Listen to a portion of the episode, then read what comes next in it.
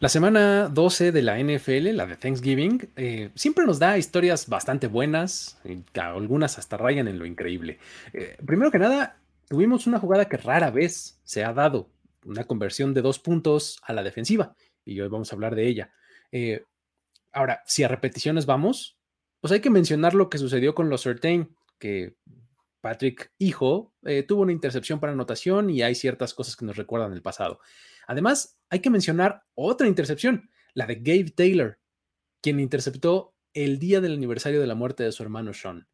Además, eh, vamos a cerrar con unas cuantas historias desconcertantes eh, aquí en historias de NFL para decir, wow, relatos y anécdotas de los protagonistas de la liga. La NFL es un universo de narrativa, testimonio, ocurrencia y memorias que nunca, nunca dejan de sorprender. Y todas las reunimos aquí Historias de NFL para decir wow, wow, wow, wow, wow, wow, wow. Con Luis Obregón y Miguel Ángeles es.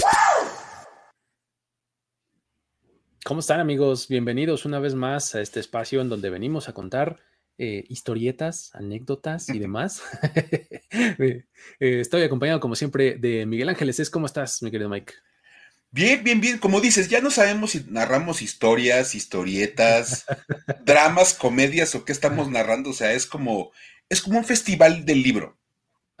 donde puedes encontrar de todo tipo de historias. Fábula, este, novela histórica, ¿no? Tragicomedia. Tragicomedia. es que, Muy bien.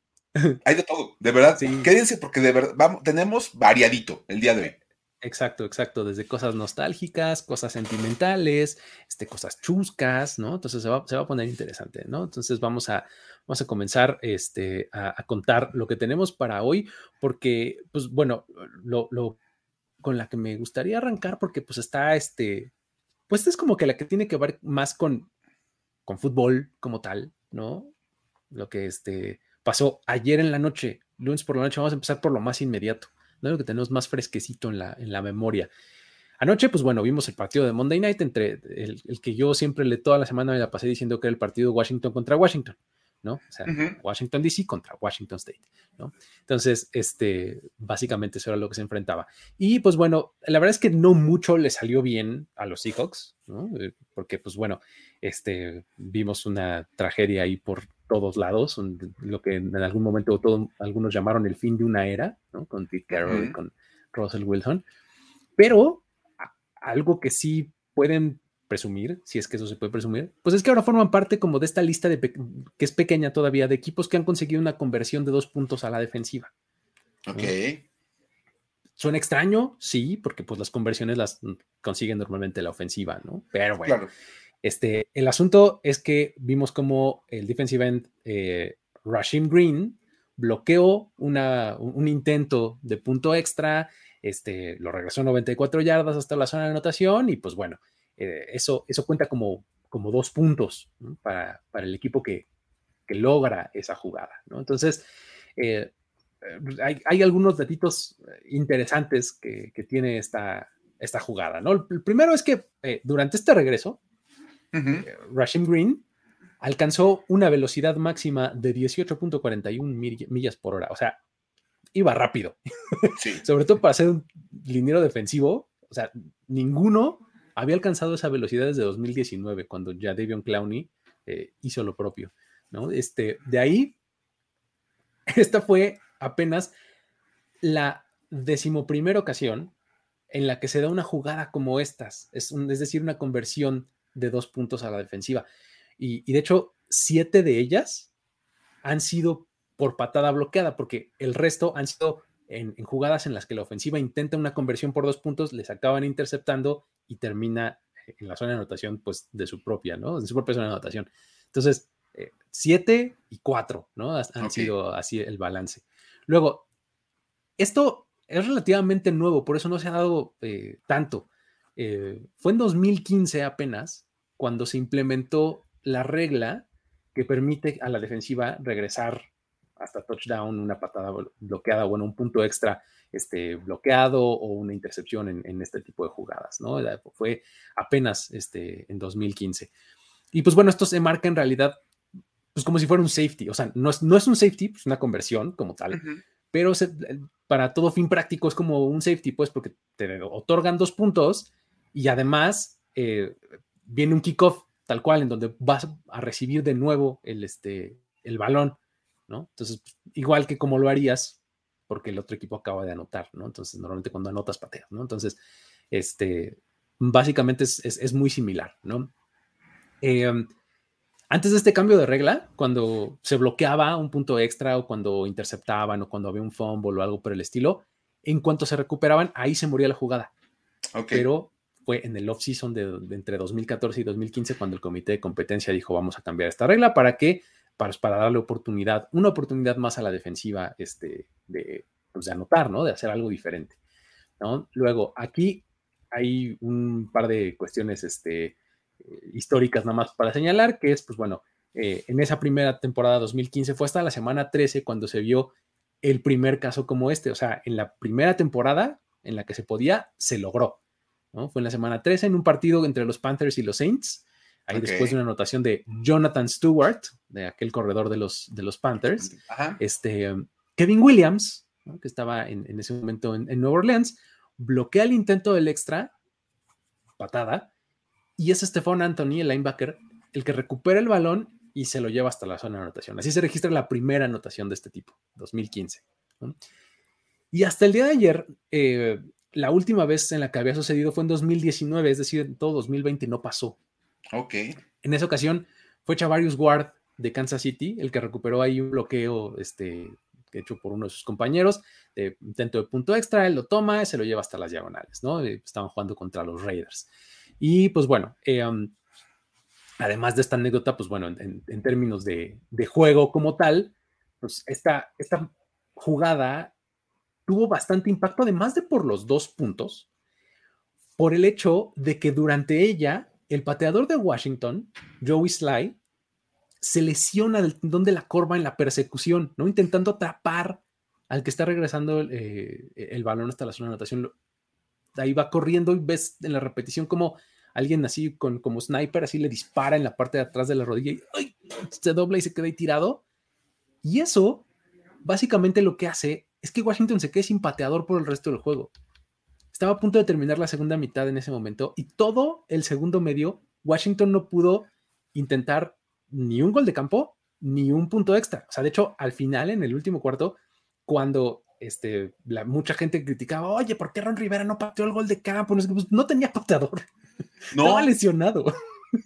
Y, habría que agregar que el otro pateador es el de despejes, es tres güey. Y luego, bueno, dices, el, el, Ponter hace la labor.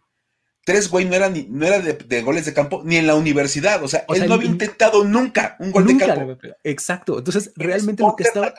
desde la uni. Exacto. Lo que estaba haciendo Rivera era minimizar el riesgo. Tal cual. ¿Sí? O sea, a ver, ¿qué puede pasar si me la juego eh, por dos puntos? Pues que no lo consiga, ¿no? Ahora, ¿qué puede pasar si intento patear un gol de campo con alguien que en su vida lo ha hecho? Pues igual y acaba en tragedia, ¿no? Claro. Entonces estuvo interesante, ¿no? Sí, porque de verdad, o sea, incluso recordando que antes de Joey Sly estaba Chris Blewett. Sí, el mejor apellido de todos. El, mejor apellido que puede tener un pateador es Chris Blewett. Ajá y él tenía muy poca experiencia como, como profesional. La verdad es que nunca había pateado profesionalmente en un partido real. Y en su primer, en su segundo partido que tuvo con Washington, le pegó tan abajo a la pelota que le pegó en el casco a uno de los linieros. O sea, parecía como esa película de, Adam Sandler, desde de, golpe bajo. Ajá, sí, Ah, yo puedo jugar de pateador y ¡pum! le pegaba la cabeza a los, a los linieros. Y... Entonces, de verdad, de verdad está así como un poquito este extraño. Obviamente, a mí me gustó mucho lo que hizo Ron Rivera, como de decir, bueno, si no tengo el pateador, desaparece la opción de las patadas, meten un touchdown y convierten de dos puntos. Y en cuarto down iban por ella, o sea, si, estaban en posición de, vamos por ella. Dale, exacto.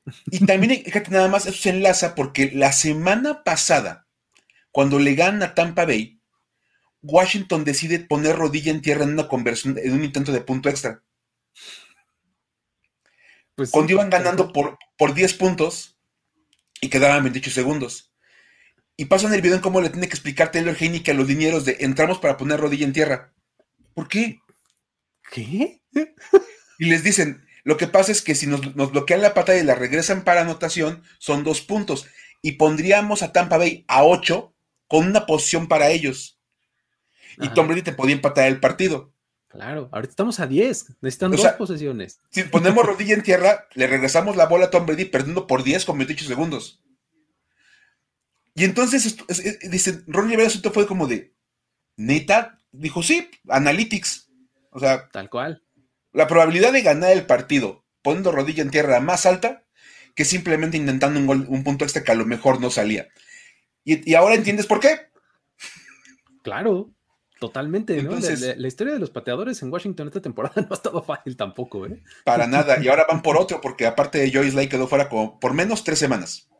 Sí, es que se vio severo el, este, el, tirón ahí en, este, en el hamstring, ¿no? El donde de la corva.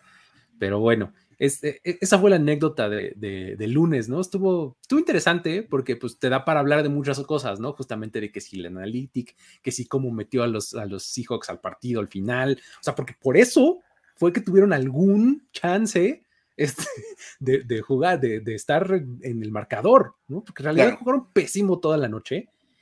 Y nada más porque estaban justamente a ocho puntos después de que fallan esa última eh, conversión de dos puntos, este, pues es que tuvieron chance de alguna manera, ¿no?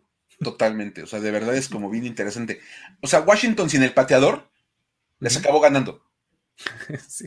O sea, de verdad, o sea, y tampoco es que Washington es una superpotencia. Entonces, este, yo, siempre digo, mi, poderoso, mi poderosísimo Washington Football Team, todo el mundo sabe que es como la típica burla, ¿no? De, ah, son, remalotes, entonces pues, ahí están. Pero bueno, esa es la historia. Y hablando de, cosas de fútbol americano todavía, porque de repente llegamos a las historias para decir, güey, nos perdemos. Sí, sí, sí. Vamos a platicar también qué te parece de los Pick Six de los Surtain. Exacto. Porque de repente hubo una historia ahí como medio el, presente llamando al pasado, ahí con, los Surtain. Y la verdad es que Patrick Surtain 2, eh, o PS2, tuvo un muy buen partido esta semana, de verdad. De verdad tuvo un partidazo. Este, y bueno, ahí hay una conexión bien interesante con su familia. Surtain, el, nuevo, el, jovencito, tuvo dos intercepciones en el partido contra los Chargers, que fueron cruciales para que derrotaran al equipo de, Los Ángeles. Y una de ellas la regresó para touchdown, lo que se conoce en este mundo de NFL como el pick six. Exacto. Total, que en uno de los dos balones de intercepción, al final contó Patrick Surtain dos, de los dos balones que le interceptó, se quedó con los dos, y uno se lo regaló a su papá, Patrick Surtain Sr. El jugador que pues, eh, hace algunos años estaba en la NFL con los Dolphins y con los Chiefs. Entonces, están así como de baile, regala el balón al papá y toda la onda, pues qué padre, qué buena onda, todo muy bonito. Y lo interesante, fíjate, Patrick Surtain Sr. jugó en la NFL con los Dolphins y los Chiefs, ya decíamos, logró 538 tacleadas, 7.5 sacks y 37 intercepciones. Fue una carrera bastante buena. Buena, bastante, buena. Bastante buena. Y curiosamente, durante toda su carrera, Surtain Senior solamente tuvo dos pick six, ambos con Miami. Una vez que él se va a los Chiefs, nunca vuelve a tener un pick six. Tuvo intercepciones, pero jamás regresadas para anotación. Y el segundo pick six que él logra, que es oficialmente el último que tiene en su carrera, aunque fue en el 2002, lo consiguió contra los Broncos en Denver. Ok. Bonito, bonito. Ajá. Como para que vayamos ubicando a dónde va esta historia. Ajá. Entonces, fíjate, él logra ese pick six en Denver. Ese fue un juego en la semana 6 de la temporada 2002. Miami le estaba ganando 14 a 12 a los, a los Broncos. Y, y Patrick Surtain intercepta a Brian Greasy. ¿Se acordarán de Brian Greasy? Claro, claro. Y con eso, pues pone el partido 21-12 y pues la verdad estuvo más, más tranquilas las cosas para los, para los Dolphins que acabaron ganando 24-22 al final el, partido. Brian Greasy, que ahora es el comentarista de Monday Night Football, junto con Luis Riddick, ¿no? Por ejemplo. Entonces, para los connections ahí. Exacto. Y que su papá era había sido coreback de los Miami Dolphins. Exactamente. Por aquello de que todo está conectado. Entonces, Patrick Surtain Sr. intercepta a Brian Greasy en Denver y es oficialmente su último pick six de su carrera. Nada más tuvo dos, Ese fue el segundo y fue el, el, pick six en Denver. Esta semana, Patrick Surtain 2 tiene su primer pick six como profesional. Él juega en los Broncos y lo consigue en Denver, jugando contra los Chargers. O sea, ambos logran eh, ese pick six en el mismo lugar, lo cual es bastante interesante. Que el último pick six de Patrick Surtain Sr. y el primero de Patrick Surtain 2 sean en el mismo lugar, aunque juegan en equipos diferentes. En este caso, los Broncos ganaban 21-7. Cuando lanza el, pase Justin Herbert, se lo regresa para anotación Surtain 2. Y pues ya el juego estaba básicamente en la congeladora. 28-7. Y lo más interesante es que los pick six de los dos Surtain fueron básicamente al mismo, en el mismo momento del partido. Por diferencia de segundos, ocurrieron los dos, los dos pick six. Ahí te va. Surtain Sr. interceptó con 8 minutos 3 segundos por jugar en el último cuarto. 8-13 por jugar. Y Surtain 2 intercepta con 7-28 por jugar en el último cuarto. diferencia de 40 segundos. Ajá, menos, sí, algo así. o sea, por nada no cayeron al mismo tiempo las dos intercepciones. Bien. Lo cual hace, digo, es una historia como bastante curiosa, es como de esas cosas, esa típica trivia, que te comparten la, imagen de el último pick six de Patrick Surtain fue en Denver. Y el primer pick six de Patrick Surtain 2 fue en Denver. Exacto. Meramente como una anécdota bastante casual, pero pues está padre, la verdad es que está padre porque tiene como toda esta conexión. Los papás estaban viendo el partido en el estadio, entonces, veo, a, mí me se me hizo interesante, la verdad. Sí, estaba padre. Sí, y justamente e, es ese hecho que, haya estado su papá en el estadio y que haya ido y le haya regalado el valor, eso lo hace todavía más padre, ¿no? Sí, de las cosas que nos gusta contar acá, cosas bonitas, ¿no? Luego lo que acabamos contando ahí, que hacen los jugadores en sus ustedes para decir, güey, pues nada, estuvo padre.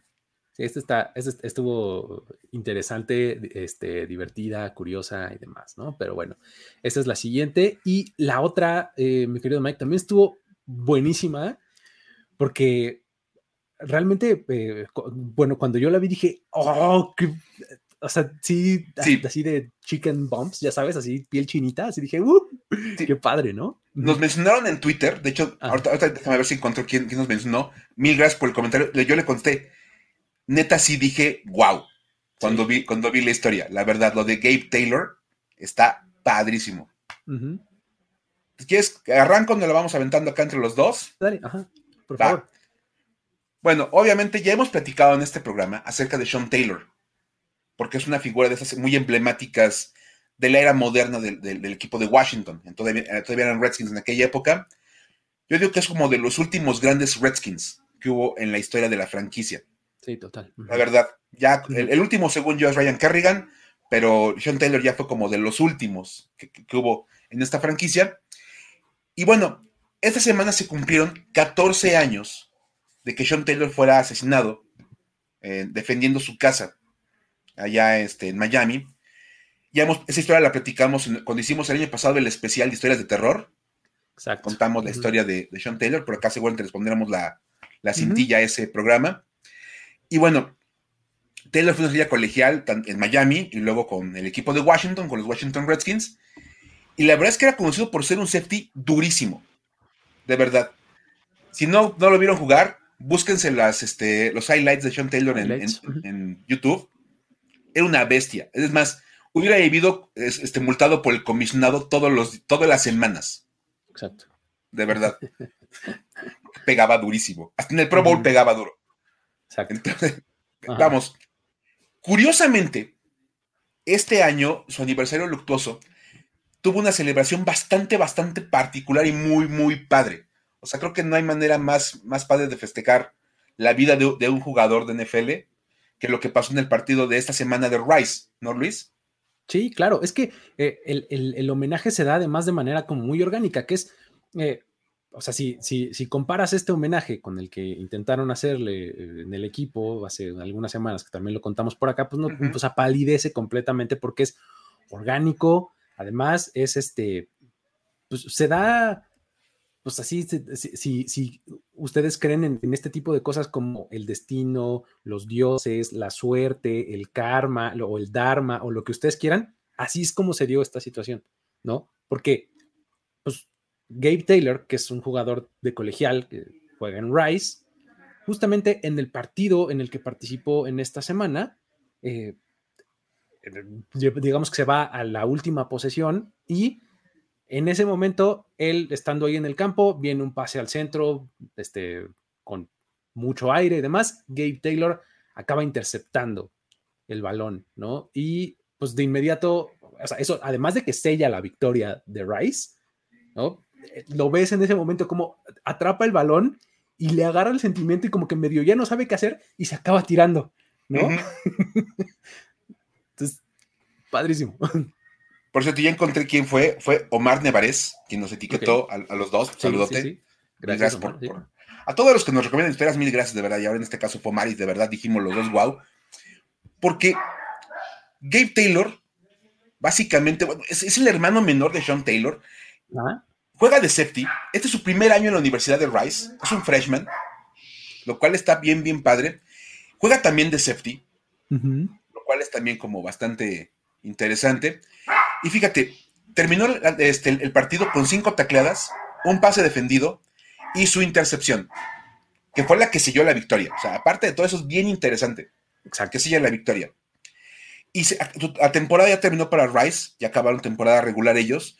Se va con 44 tacleadas en solitario, cinco pases defendidos y un fumble forzado, además de tres intercepciones. Bien. Y para ser un jugador de primer año, se vio bien. La verdad estuvo haciendo buenas cosas él en su primera temporada con Rice. Digamos que cuando menos manteniendo el apellido en un buen, en un buen lugar, dando el buen, buen uso al apellido Taylor.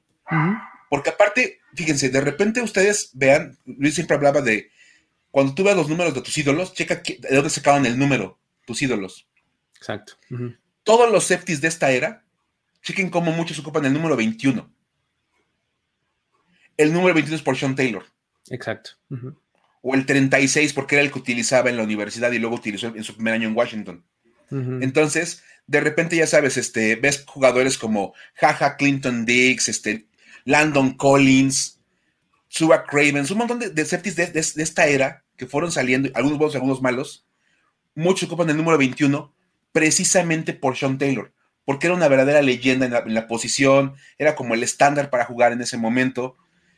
Y pues para toda una generación representa algo en esa posición. Y ahora el hermano viene atrás ahí con los años, llegó ya al colegial y va a ser bien interesante ver hasta dónde puede llegar. Obviamente, pues será difícil, pero la, jugada que queda para la historia, o sea, que de verdad haga la intercepción para ganar el partido. El día que su hermano cumple 14 años de haber muerto, sí está bien, bien padre. Sí, y fíjate, o sea, si piensas que eh, hace 14 años fue que murió Sean Taylor. Y su hermano está ahorita como freshman, o sea, en su primer año de la universidad de tener 18 o algo así, ¿no? Por ahí. 19 años. Básicamente era un niño cuando Sean Taylor murió, ¿no? O sea, tú ves las fotos, que o sea, si tú googleas Gabe, eh, Taylor, hay muchas fotos del chiquito, niño chiquito, ¿no? O sea, del momento de la muerte de, de, de Sean, ¿no? O sea, es un niño chiquitito, o sea, realmente probablemente, o sea, momentos en vida con Sean Taylor, él recuerde pocos. Claro. Pero pues es como más esta idea, y, eso es más poderoso muchas veces, ¿no? Porque no está totalmente humanizado para él, Sean Taylor, él está más en, el mito de su hermano, ¿no? Por supuesto. Porque aparte todo lo que se habla de Sean Taylor eh, Exacto. En, los medios, en, el, en, el, deporte es Sean Taylor, o sea, era la gran figura, esa leyenda que se formó allá en Washington, desde la Universidad de Miami, que también era un gran jugador, era uno de esos super golpeadores. Entonces, está bien para esa conexión que tuvieron ellos, ellos dos, medio, medio a la distancia, medio casual, pero pues bien padre, la verdad. Es una muy buena historia, la verdad. Este, una vez más, agradecemos a Omar que nos, nos mandó, la, mención a los dos, porque pues, son de esas cosas que de verdad nos gusta ver. Cuando pasan cosas así, conexiones bien interesantes así es, así es. Son, este, son historias padres, estas tres que, que, tuvimos el día de hoy. Y pues vamos a contrastarlas, ¿no? Vamos a entrarle con otras tres que nos dejan así de, ah, caray, ¿qué está pasando aquí? Oye, es que no es posible. Este año ha sido de veras de historias para decir güey por todos lados. Es más, yo siempre cuento las historias para decir güey, pero ahora Luis, ¿por qué no nos cuentas tú una historia para decir güey? hay, una muy buena. Porque... tu momento, Luis. Lo que pasa es que, bueno, este, como ya se los decía ah, en el intro de este programa, normalmente, eh, o bueno, igual normalmente, pero frecuentemente, los partidos de Thanksgiving nos, dan ciertos momentos muy, eh, como muy icónicos o que quedan ahí para, este, para la historia, ¿no? Y este año no fue la excepción, porque empezamos el día con, de, acción de gracias con este efecto del volado en Thanksgiving, este, en donde pues, obtuvimos un instant classic, ¿no? Así, all time instant classic, ¿no? Totalmente. de los all timers.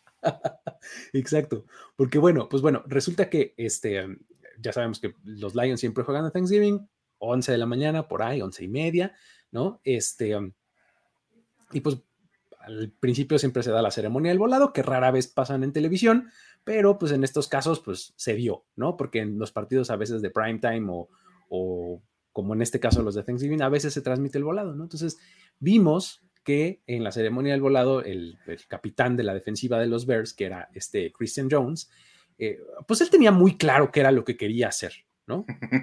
él, lo, tenía clarísimo. A eso no hay nada que reprocharle, ¿no? Él quería diferir la posesión, ¿no? O sea, eso quiere decir, pues, eh, él quería patear de entrada, ¿no? Este, y recibir en la segunda mitad. Ok. Entonces, eso era lo que quería. Él lo tenía clarísimo. Este, eh, siendo los Bears además visitantes en el juego, ya sabemos que el visitante siempre es el que tiene derecho de pedir lo que cree que va a caer en el volado, ¿no? Entonces, pues pide, resulta que pierde y entonces los Lions tienen la decisión, ¿no? De este, qué quieren hacer con el balón en, la en el kickoff inicial. Entonces, Jared Goff, de su lado, dice, no, pues yo quiero diferir, quiero, quiero el balón en el segundo medio, ¿no? Ok. Ok. El asunto es que mientras estaba eh, pasando todo esto, eh, pues como que nadie se dio cuenta, o por lo menos Christian Jones no se dio cuenta de lo que estaba pasando, porque mientras estaba el volado y demás, él estaba en el cotorreo con Jared Goff y con todo el mundo, estaba ahí, o sea, tú ves el video y él está así, ja, no sé qué, platicando y diciendo y no sé qué, y entonces el árbitro, o sea, entre, entre esa distracción de él y que el árbitro le hace la, le, cómo le plantea las cosas a él, lo hace todavía más confuso.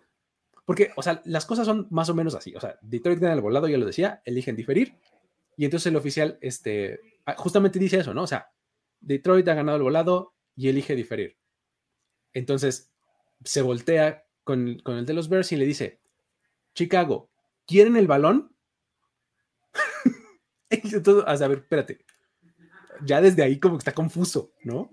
Porque pues si ellos ya difirieron, ¿qué, voy a decir yo? ¿No? No puedo decir que no. Exactamente, ¿qué me queda por decir? ¿No? Entonces, de hecho, el problema es que le dice, ¿quieren el balón?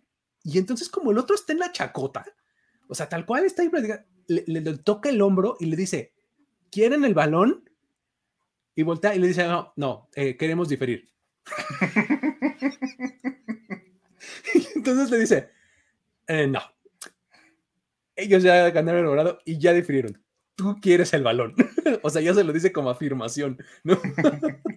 Ustedes quieren el balón, ¿no? Este, ya, eh, ¿de qué lado quieren patear? No, pues de este lado. Ah, ok, ya. Órale. Y empieza el partido. Entonces, en ese momento empezó, pues obviamente, la cargadera de calor. ¿no? Para que el, momento se fue súper confuso, porque, insisto, o sea, entre la distracción, entre cómo planteó la pregunta y todo, o sea, pero él estaba segurísimo de sí mismo, ¿eh? O sea, Christian Jones estuvo... En lo este, suyo. Espectacular, porque además, obviamente, un momento como este nos hace recordar mucho otro que les contamos aquí el año pasado, que es eh, el, momento de Jerome Bettis, ¿no? Cuando este claro. Jerome Bettis en Thanksgiving eh, tuvo una confusión ahí también en el momento del volado, ¿no? como cuando no te decides, ya sabes, así como de a head, tail, a head, ¿qué? Tails. Tails. Como cuando no sabes de qué vas a pedir los tacos. Es como que al pastor, ah, no, ah, ah, ya, no sabes, el pobre chavo no sabe ni qué pediste. Básicamente así le pasó. Entonces, este, bueno, es, que está buenísima, o sea, de verdad estuvo buenísima esa historia, como decíamos, es un all-timer. Sí, totalmente. Van a pasar los años y cada que hablen de los grandes momentos del Thanksgiving van a venir esos volados así, todos súper extraños. Y él, ah, no, yo también quiero diferir. así, pero lo mejor es el final de, no, ellos ya difirieron. Tú quieres el balón. Ah, bueno. no te estaba preguntando si quieres, digo, tú, tú quieres el balón. Exacto. bueno, curiosamente, ese juego de Thanksgiving no dejó una sola historia para decir, güey, dejó dos. Exacto. Y pudo haber dejado más, porque pues, si nos ponemos a diseccionar ese partido, también daba como cuatro más, pero vamos a tener que recortar nada más a lo verdaderamente interesante. Este juego nos demostró cómo ha sido la vida de Jared Goff sin Sean McVay lo cual está bastante, bastante interesante. Fíjate, los Lions ya contabas, bueno, pues de entrada ganaron el volado, pero fue el único que ganaron en el partido. porque terminaron perdiendo otra vez. Tristemente para los Lions el ganar el volado no, no, sirve para nada. Porque pues terminaron perdiendo con un gol de campo de último minuto, ya sabes, otra vez un drama para los Lions, podían haber ganado el partido, al final lo pierden de manera dramática. Se ponen 0-10, 0-10-1 ya en la temporada. Entonces, este, lo más interesante de todo esto es que después de que pierden los Lions, alguien dijo, oigan, ¿ya se dieron cuenta que Jared Goff nunca ha ganado un partido sin Sean McVay de coach? Nah. Tú. No puede ser. Sí, tiene, marca de, tiene marca de 0-16-1 sin, sin Sean McVay de coach. ¿Qué? Esperen, ¿qué? es más, te acordarás, les contamos todos, yo te mando el, dato así como de que, que, Jared Goff está sin ganar partidos contra, con, con Sean, sin McVay como head coach. Y me dices, ah, pues está, lo verificamos. O sea, no, te dije, no, espérate, o sea, estoy enfrente de mi computador en este momento, dame dos minutos y lo verifico. Y sí. ¿Y sí? Resulta que Jared Goff nunca ha ganado un partido en el que su coach sea alguien diferente a Sean McVay. Ya va la explicación de cómo está este asunto. Jared Goff llega a los Rams como la primera selección global del draft 2016. Se acordarán de aquel, este, de aquel año en el que él llega como la primera selección. El head coach en ese momento era Jeff Fisher. El coach aquel que hizo, eh, bueno, que llevó al Super Bowl a los Titans. En el primer año de Jared Goff, a él lo ponen en la banca los primeros nueve juegos, detrás de ni más ni menos que Case Keenum. Exacto. Porque, pues, ¿por qué no? Y en noviembre de ese año le dan la titularidad a Jared Goff, dejándolo jugar los últimos siete partidos de la temporada. Como para que veamos qué tenemos con este chavo. Vamos fogueando al muchacho, ¿no? Vamos, vamos preparándolo para el futuro los Rams perdieron los siete partidos y terminaron con marca de 4-12. O sea, iban 4-5 con Case Keenum y terminaron 4-12. ¿Qué, podemos perder? ¿No? Nomás todos los juegos que, quedan. Nomás siete partidos. Pasar de estar casi en 500 a ser uno de los peores equipos de la temporada. Es más, eso le termina costando la chamba a Jeff Fisher. El colapso de los Rams en ese momento y todo, le cuesta la chamba. Y firman a este coach tan joven de que estaba en Washington, a Sean McVay. Y Sean McVay le saca un jugo, pero total y extraño a Jared Goff. En los cuatro años de, de, con Goff como coreback, ahí van las marcas de, de, los Rams, con Goff como titular. En 2017, 11-4. En 2018, 13-3. En 2019, 9-7. Y en 2020, 9-6. Oye. O sea, nada más hay que decir que la marca de los Rams con la dupla Sean McVay Jared Goff fue de 42-20. Wow. Obviamente, sonaba súper bien, pero da la impresión de que Sean McVay algo sabía, algo le veía a Jared Goff o no le veía, que cuando pudieron hacer el cambio por Matthew Stafford lo hicieron. Exactamente. y, como dice aquí el buen Jesús Niebla, les dieron gato por liebre. Un poquito. Así de, mira este coreback ganadorcísimo. Tiene marca de, tiene marca de 42-27, sí, sí, sí. Pero ese 7 fue con, con, Jeff Fisher. O sea, 42-20 no era Sean McVay. El que estaba mal era Fisher. nada más, o sea, nos llevó un Super Bowl. Exacto. ¿Qué puedes perder con este cuate? Pues todo el mundo sabemos cómo van los Lions este año, que no han ganado un solo partido en la temporada. Ya vamos en la semana 12. Ya jugaron 11 partidos, van 0-10-1. Y entonces, este, pues total que la marca de Jared Goff sigue sin victorias al día de hoy, sin Sean McVay. Entonces, sí es bastante llamativo porque ya es como demasiado evidente. Sí. Ya, ya empieza como cada vez a acumularse más el número. Sí, básicamente este, se estaban chamaqueando a los Lions, se los chamaquearon a los Lions. Sí, puedes decir que sí. Y es que no es posible. Da la impresión de que lo que le queda a la temporada es como la carrera contra el tiempo para, para Dan Campbell, para Jared Goff y para todos los Lions para sacar un juego. Es lo único que quieren. Así, hay que, hay que ganar un hito, un hito. Un, un juego, de verdad. Un hito partido. Porque este, de verdad, donde no ganen un partido, Jared Goff se aventaría la temporada completa sin ganar, más los siete juegos. imagínate que terminara 0-16-1. y que encima le sumabas los siete de, de, la época Jeff Fisher, podría estar 0-23-1 sin Sean McVay como head coach. Puedes argumentar cualquier cosa. Pero... Sí, ya no sé a dónde iría a parar ya. O sea, no sé si Backup por live ya de, de ahí en adelante o algo, ¿no? de verdad, de verdad. O sea, si, es una cosa que te hace decir, güey. O sea, cada semana va a ser como de, güey, siguen sin ganar. Mientras no ganen, sí va a ser como cada vez más, este, más impresionante. Y bueno, fíjate, curiosamente pueden argumentar como lo de Tomlin, que le dio el empate. O sea, Mike Tomlin no le pudo ganar a un equipo con un coreback que no ha ganado nunca sin Sean McVay. Exacto. Para dimensionar más el empate de los Steelers. Es que, de verdad, ay, bueno, es otro, tema, pero sí yo no, todavía no, entiendo cómo puede uno defender a los Steelers así. Pero bueno. Ándale, oye, fíjate, o se lastima, se lastima Jared Goff y ganan los Lions, ¿no? Ándale, exacto, exacto. Así con este, ¿cómo se llama el otro? Este. Team Boyle. Team Boyle, exactamente. Eso sería un drama, pero total en, Detroit. Y bueno, lo único más dramático que este. Para los. Que para todos nosotros fue lo que le pasó a Kirk Cousins y su confusión. Dijo. Ese también si lo de Jared Goff está dramático, y si el volado de los Bears fue extraño, lo de Kirk Cousins es dramático y confuso al mismo tiempo.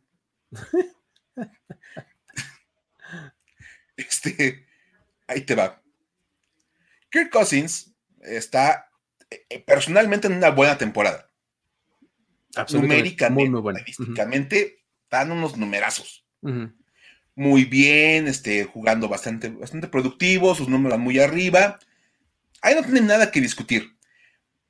Pero el problema es que todo lo que él está logrando en el campo o a nivel estadístico no se traduce en victorias para los Vikings. Que ha sido como básicamente la historia de la vida de Kirk Cousins en Minnesota. Sí, básicamente. Muchos números, pocas victorias. Entonces, este, en el partido contra San Francisco, que era un partido súper importante para los Vikings, y para los en, general, para la NFC ese partido tiene un montón de, este, de implicaciones. O sea, de verdad era un juego que tenía ya sabor a playoffs. Por, por ellos dos y para los demás tan involucrados y todo de ahí. Obviamente los Vikings estaban un gran juego de parte de, de Kirk Cousins, que hiciera algunas cosas y pues tuvo algunas jugadas muy buenas, pero tuvo un momento que de verdad va a pasar a la historia para, de las historias para decir, güey. Y es que perdiendo por ocho puntos. Este, el partido estaba en el alambre, perdiendo por ocho puntos.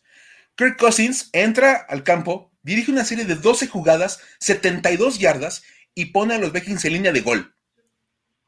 Maravilloso. se estaba viendo como el clutch coreback que todo el mundo jura que puede llegar a ser Kirk Cousins. Y entonces, dos acarreos de Mattison que no llegan a ningún lado, un pase incompleto de Kirk Cousins, viene la cuarta oportunidad y si estamos perdiendo por, por ocho, vamos por ella. Vamos, ¿no? Le mandan la jugada a Kirk Cousins. Kirk Cousins se acerca a la banda como para escuchar qué le están diciendo, porque la gente estaba pegando los de gritos en San Francisco. Y cuando regresa y se alinea, se alinea detrás del guardia. Ahí pueden ver perfectamente en la imagen cómo está alineado bajo el, bajo el guardia Oli Udo y el centro está a su izquierda. Lo mejor de todo es que el, corredor Mattison, si pueden ver el video, se queda viendo como de qué demonios está pasando. Va por Kirk Cousins, lo agarra de la cintura y lo mueve a la izquierda. Como de vas para acá. Exacto. Entonces, de verdad, fue tanta la confusión en ese momento y era tanto el, rollo que tuvieron que pedir tiempo fuera a los Vikings. Ya, paren esta pelea, por favor. Paren, paren, paren, paren, porque espérate. Porque imagínate nada más, el coreback de plano parado así metiéndole las manos en el trasero al guardia. El guardia como de onda, ¿qué pasó? Wow, wow. como, como en Any Given Sunday, ¿no? Está el momento ese de Willy Beeman en su primer partido que entra así, le pone las manos al guardia y le voltea y le dice, si no vas a invitar a cenar, quítame las manos del trasero, cabrón. ¿No? Y entonces, imagínate nada más, eso está pasando ahí. Mattison viendo cómo, que el, centro es para mí, es una jugada de trampa. Y de pronto cuando se da cuenta que está perdidísimo, va, este, va por Cousins y lo trata de acomodar atrás del centro, o sea, que tu cuerdo tenga que decirte dónde tienes que parar.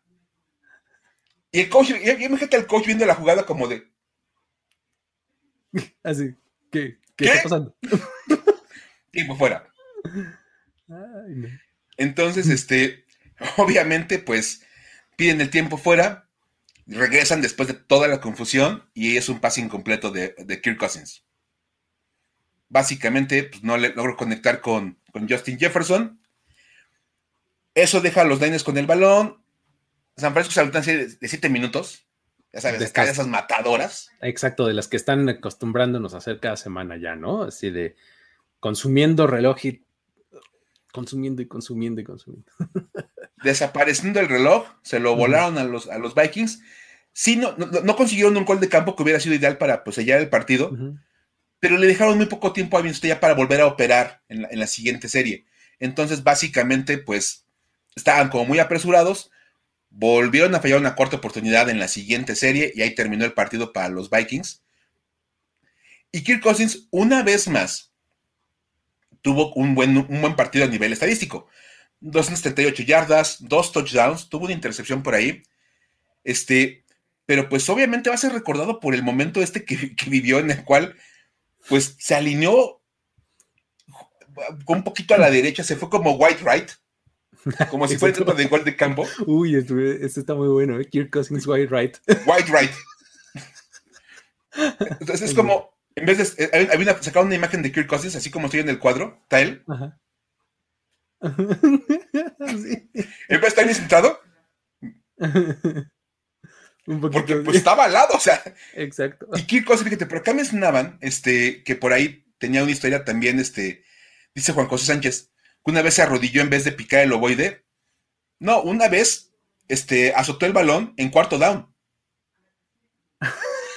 Ay, en serio no me acuerdo. ¿En serio? No me acuerdo si lo azotó o cinco, pero fue contra los hijos, estaban ganando el partido. Ah, y entonces, toma el balón y ¡pum! se arrodilla. Turnover on downs, ¿no? Güey, es cuarto down. Me regresan la bola a Filadelfia. Voy a, buscar la historia para que se las contemos en otro momento. Venga, venga. Porque yo me acuerdo de la jugada. O sea, me acuerdo que, perdió un cuarto down, de verdad, este. Entonces, ya estaba ahí perdido. Y sí, este, para el último drive ya era Kirk Primetime Cousins. A mí me encanta decirle así porque tiene, tiene, tiene el, talento para perder las cosas de manera descomunal en prime time. Y aquí no, no fue la excepción. Sí, cinco, sí es cierto, cinco contra los Eagles. O sea, puso rodilla en tierra en cuarto down. O sea, Kirk Cousins tiene un par de historias ahí bastante, bastante extrañas. De verdad. De que pierdes la noción de lo que está pasando, ¿no? O sea, totalmente. Y pues, digo, tanto criticamos a Brady con su cuatro. cuarto este, down, así de. No, no, de verdad. A todo el mundo le pasa. Esto le pasa a todos. Y este. y obviamente. Sí, todo el mundo se acordará de Kirk Cousins por el You Like That. Sí, es cierto. Porque tuvo aquel regreso maravilloso contra los Buccaneers. Sí. Pero también tiene momentos desastrosos como este. Y es básicamente como el reflejo de la carrera de Kirk Cousins. Buenos números, buenas estadísticas. O sea. Momentos muy brillantes, ¿no? De verdad, sus números lo ponen como uno de los mejores corebacks de la, de la, generación. Pero su toma de decisiones, su, su, incapacidad para controlar la presión en los momentos clave, son, son, lo que ponen a Kirk Cousins en el otro lado del espectro. En el meme, o sea, en el, cuate que de verdad te dices, güey, ¿cómo puedes hacer eso? O sea, se supone que el coreback es el tipo más frío de todo de todo el roster él es el, si, si alguien tiene que saber qué está pasando es él, ¿no? y las historias que se cuentan, ya sabes, de Joe Montana y de Dan Marino y de John Elway y de Tom Brady, de Peyton Manning, con esta frialdad de ya lanzaron tres intercepciones y siguen frescos como si nada hubiera pasado. Y de repente a Kirk Cousins le ganan los momentos. Entonces es como extraño. Y aquí es una excelente, excelente este, prueba de lo que le puede pasar al buen Kirk, al, al Captain Kirk en sus mejores momentos para decir, güey. Sí, está, tremendo, ¿no? Pero bueno, este, curiosas las historias más o menos entrelazadas unas con otras, otras no tanto, pero este, pues divertidas todas por alguna u otra razón, ¿no? Pero bueno, estas son las que teníamos preparadas para el día de hoy. Muchísimas gracias a todos. Gracias, Mike, por haber contado estas buenas historias. Gracias a ustedes que nos están viendo en este canal de YouTube. Gracias a ustedes que nos escuchan en formato de podcast. Este, ya saben que pueden suscribirse a la plataforma en la que estén consumiendo este contenido, video, audio, etcétera, como sea. Denle suscribir. Eh, dejen ahí un comentario, eh, siempre es agradecido, una manita arriba, este, para que eh, pues esto llegue a más gente, ¿no? Muchísimas gracias a todos. Mi nombre es Luis Obregón y esto fue Historias de NFL para decir wow, Mike, nos vemos. Nos vemos, pásenla bien. Yo los veo mañana en el Power Ranking. Así es. Y pues este, pásenla bien el día de hoy. No se olviden para que mañana platiquemos en todas las, en todos los canales de Primero y Diez acerca de cómo quedó esta lista de 32 equipos. Así es, perfecto. Muchísimas gracias y hasta la próxima. Nos vemos. Bye bye. Esto fue Historias de NFL para decir wow, wow, wow, wow, wow, wow, Los relatos y anécdotas de los protagonistas de la liga directo a tus oídos. Con Luis Obregón y Miguel Ángel C. Voz en off, Antonio Sempe. Una producción de primero y diez.